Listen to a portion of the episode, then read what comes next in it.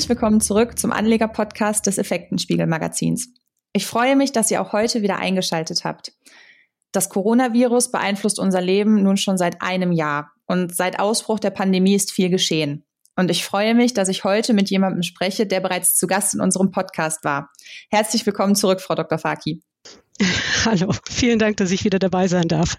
Für die, die uns noch nicht so lange zuhören, Frau Dr. Faki stand uns bereits im vergangenen Jahr Rede und Antwort, als es in unserem Podcast um das Thema Coronavirus und einen Impfstoff ging. Und Frau Dr. Faki ist Vice President Investor Relations bei dem Tübinger Biotech-Unternehmen CureVac. Frau Dr. Faki, was viele Hörer sicherlich interessiert, können Sie das Coronavirus mittlerweile etwas besser einschätzen? Ja, das ist äh, eine relativ schwierige Frage und es wäre vermutlich auch ein bisschen vermessen zu denken, dass wir jetzt nach gut einem Jahr das Virus, ich sage mal, hinlänglich verstehen oder wirklich durchschaut hätten.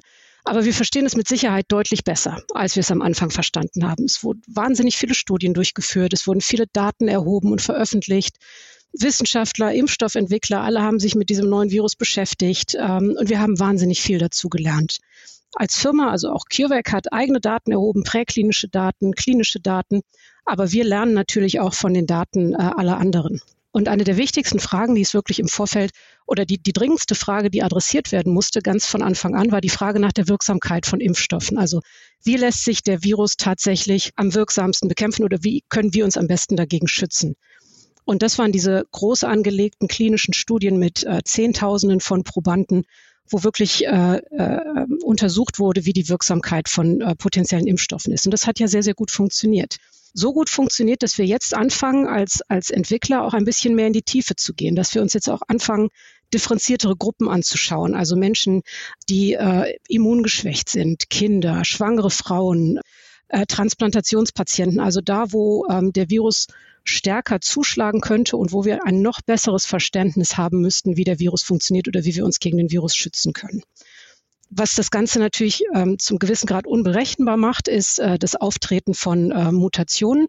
Das, was wir jetzt verstärkt in den letzten Wochen bereits gesehen haben. Und ähm, das wird immer dann, ich sage mal, hässlich, wenn der Virus durch diese Mutationen anfängt, veränderte Eigenschaften zu zeigen. Also dass er äh, schneller übertragbar ist oder dass die, dass die Schwere der ausgelösten Infektion dadurch ähm, äh, verändert wird. Und hier haben CureVac, aber auch alle anderen Impfstofffirmen haben natürlich Prozesse innerhalb der Firma etabliert, um da das ganz genau zu überwachen und auch die Wirksamkeit der Impfstoffe zu testen, um wissen zu können, ob, ähm, ob das jetzt wirklich ein Problem für, für existierende Impfstoffe ist. Und wir haben nur als letztes Wort noch zu dieser Frage. Wir haben zum Beispiel äh, vor kurzem erst eine Kooperation angefangen mit der, mit der britischen Regierung, mit der Vaccine Task Force der britischen Regierung. Und das sind exzellente Wissenschaftler, die sich die Mutationen im größten Detail anschauen, das genetische Material des Virus ganz genau kennen und hier sehr, sehr guten wissenschaftlichen Input geben können, um noch besser vorbereitet zu sein. Und gibt es dann schon erste Studienergebnisse zu Ihrem Impfstoff? Ja, die gibt es tatsächlich. Also wir haben ja momentan drei sehr wichtige klinische Studien laufen. Ähm, und von der ersten Studie, die wir ähm, letztes Jahr im Juni bereits begonnen hatten, eine Phase 1 Studie ähm, haben wir Daten im November bereits gezeigt. Diese Phase 1 Studie war eine klassische Phase, wo sie verschiedene Dosierungen des Impfstoffes testen, um die Dosierung zu finden, die ihnen das beste Profil gibt in Bezug auf die Aktivierung des Immunsystems und natürlich das Nebenwirkungsprofil. Also das sind immer die beiden Sachen, die sie so ein bisschen balancieren müssen. Und wir haben dann herausgefunden, dass ähm, unsere beste Dosierung 12 Mikrogramm sind. Das ist also deutlich weniger als äh, zum Beispiel auch bei den anderen Firmen verwendet wird. Und diese, diese Dosierung ähm, haben wir dann weiter fortgeführt in eine sogenannte Phase 2a-Studie, wo sie dann ähm, mit nochmal mehr Probanden sich anschauen, ob diese Dosierung denn wirklich hält, was sie verspricht und ob sie wirklich sicher ist. Und das ist dann zum Beispiel eine Phase, wo wir auch ähm, ältere Menschen mit eingeschlossen haben in, in die klinischen Untersuchungen. Das, das dürfen sie nicht von Anfang an. Sie müssen erstmal zeigen, dass es sicher ist an, an gesunden jüngeren Menschen, ähm, bevor es auch an älteren Menschen getestet werden kann.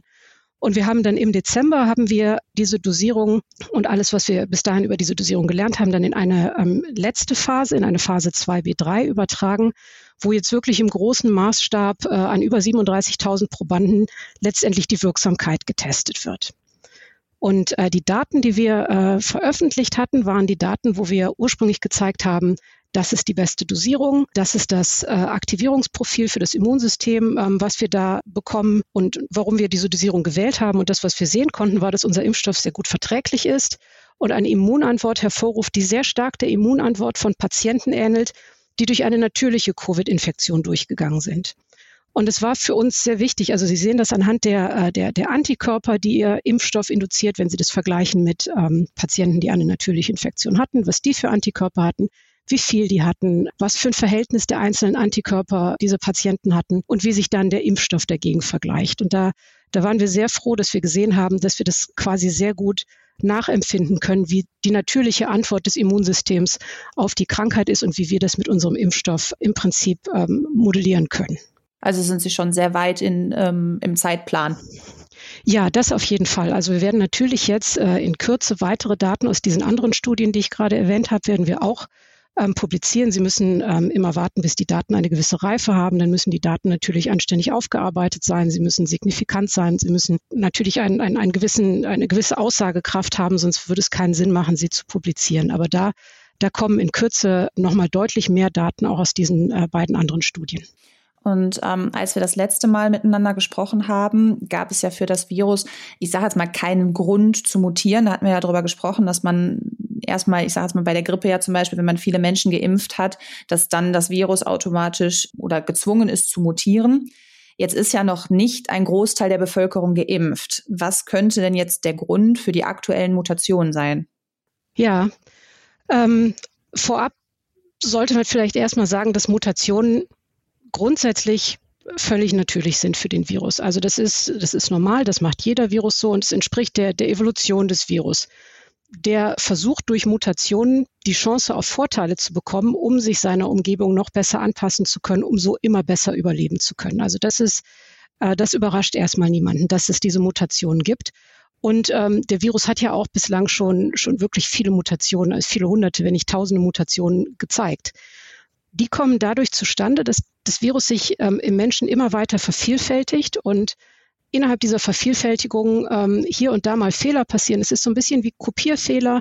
Ähm, je häufiger Sie eine Kopie kopieren, desto mehr dieser Kopierfehler schleichen sich ein und verbreiten sich entsprechend. Und genauso kann man sich das ein bisschen vorstellen, wie das mit diesen Mutationen funktioniert, wie die Mutationen auftreten und bei jeder Vervielfältigung des Virus in einem Menschen verstärken sich diese Kopierfehler und verbreiten sich weiter. Also so, so kommt es zu diesen Mutationen. Diese Mutationen fangen aber nur dann an, relevant zu werden, wenn das Virus dadurch anfängt, sich wirklich maßgeblich anders zu verhalten.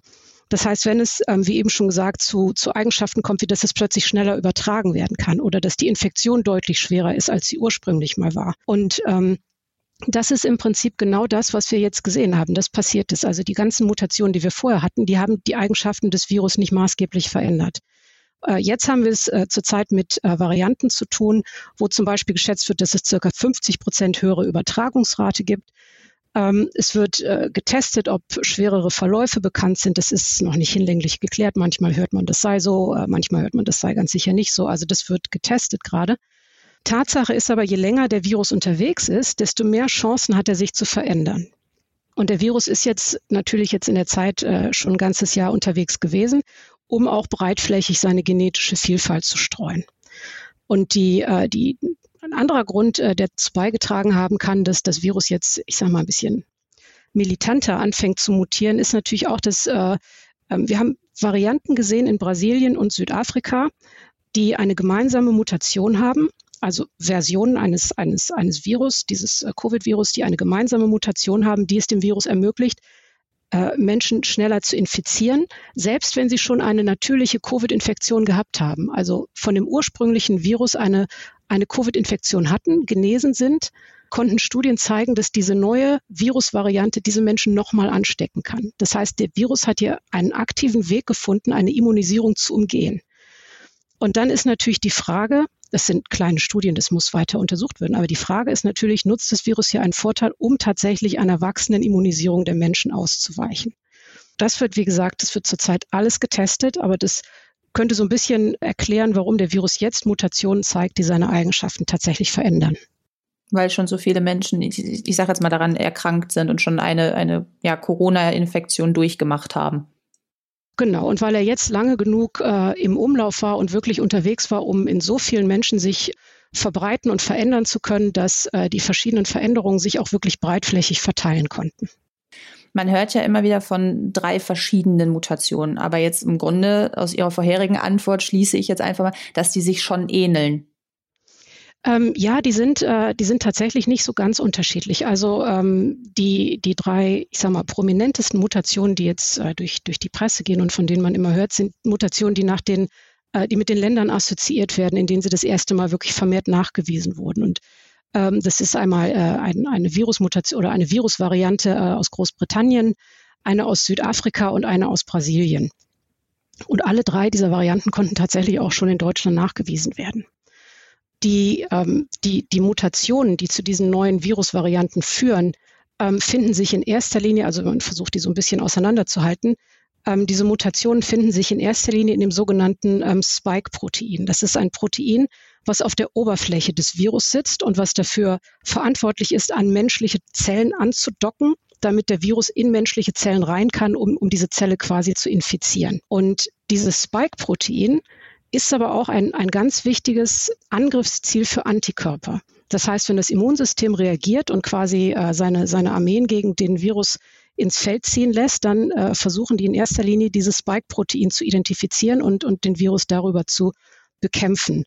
Das heißt, wenn Sie jetzt innerhalb dieses Spike-Proteins Mutationen haben und dieses Spike-Protein plötzlich nicht mehr so aussieht, wie es ursprünglich mal ausgesehen hat, dann wissen ihre Antikörper nicht mehr, ist es das jetzt, ist es das nicht, äh, äh, kann ich hier noch, kann ich angreifen, kann ich nicht und dann hat diese, hat diese Virusmutante einen Weg gefunden, die Antikörper zu umgehen. Und das ist so ein bisschen jetzt in, in einfachen Worten die Art und Weise, wie, ähm, wie diese Mutationen dazu führen, dass das Immunsystem unter Umständen nicht mehr so richtig ähm, effizient gegen, gegen diese Virusvariante vorgehen kann. Also prinzipiell haben diese drei Varianten eine gemeinsame Mutation, durch die man sie identifizieren kann. Also wenn man diese Mutation nachweist, dann weiß man, okay, hier hat man eine dieser Virusvarianten vor sich, die tendenziell, die wir, die wir nicht haben wollen. Alle drei haben auch eine Mutation, die sie schneller übertragbar macht. Das heißt, das können sowohl die, die, die Großbritannien-Variante, Südafrika und Brasilien-Variante, aber ähm, speziell die Südafrika- und Brasilien-Variante haben eine, eine Mutation, die Großbritannien nicht hat. Und das ist die, die in der Lage ist, die Antikörper so zu umgehen.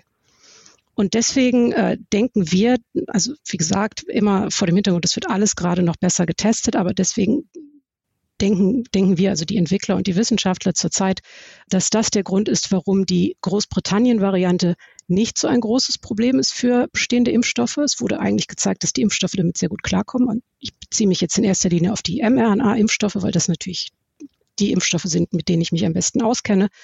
Aber es gab durchaus ähm, Einschränkungen in der Antikörperbindung oder der, der, Antikörperreaktion auf die äh, Varianten aus Südafrika und Brasilien.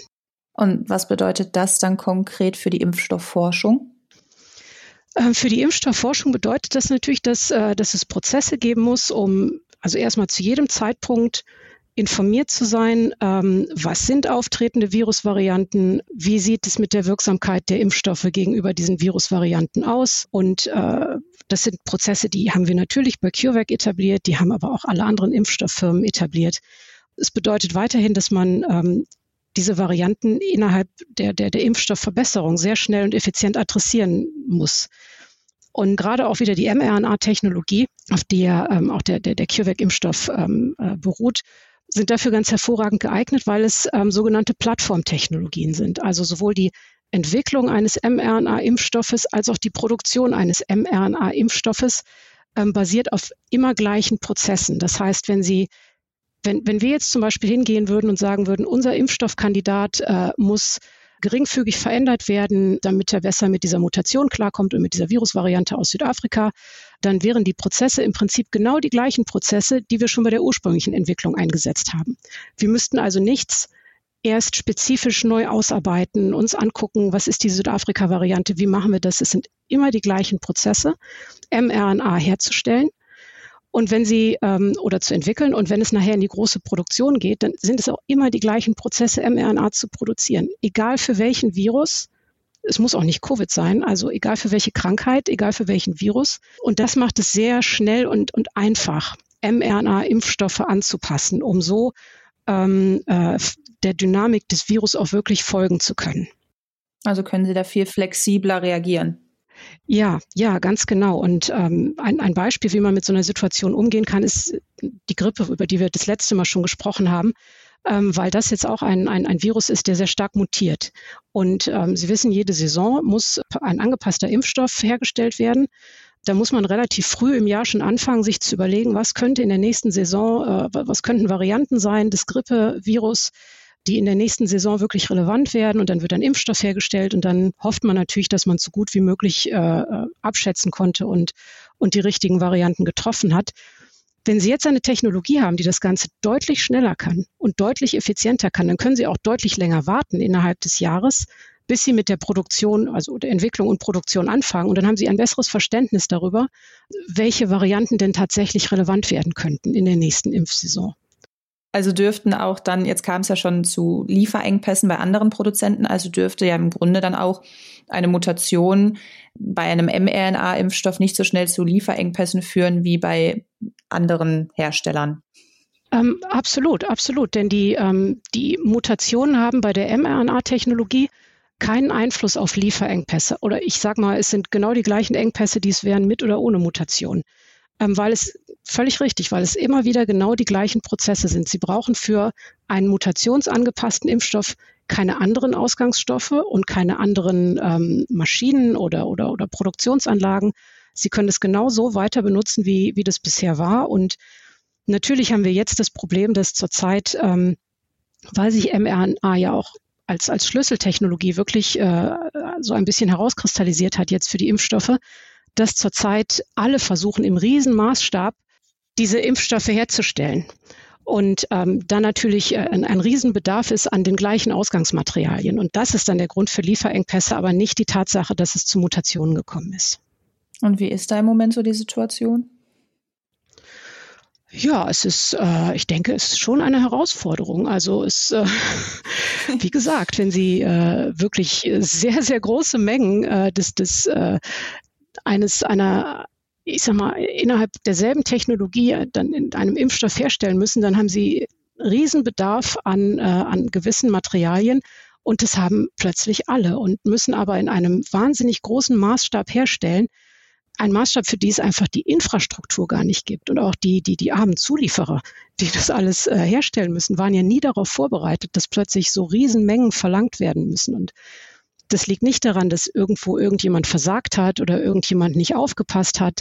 Das ist einfach eine Situation, in der wir bisher noch nicht waren. Und das sind Infrastrukturen, die, die gerade aufgebaut werden. Haben Sie ein Problem gelöst, kommt das nächste. Mal waren es die Glasfläschchen und die Plastikstopfen, mal, mal sind es echte biologische Ausgangsmaterialien oder chemische Ausgangsmaterialien. Und es ist allein der Tatsache geschuldet, dass so viel auf einmal hergestellt werden muss. Worauf man sich ja auch nicht vorbereiten konnte.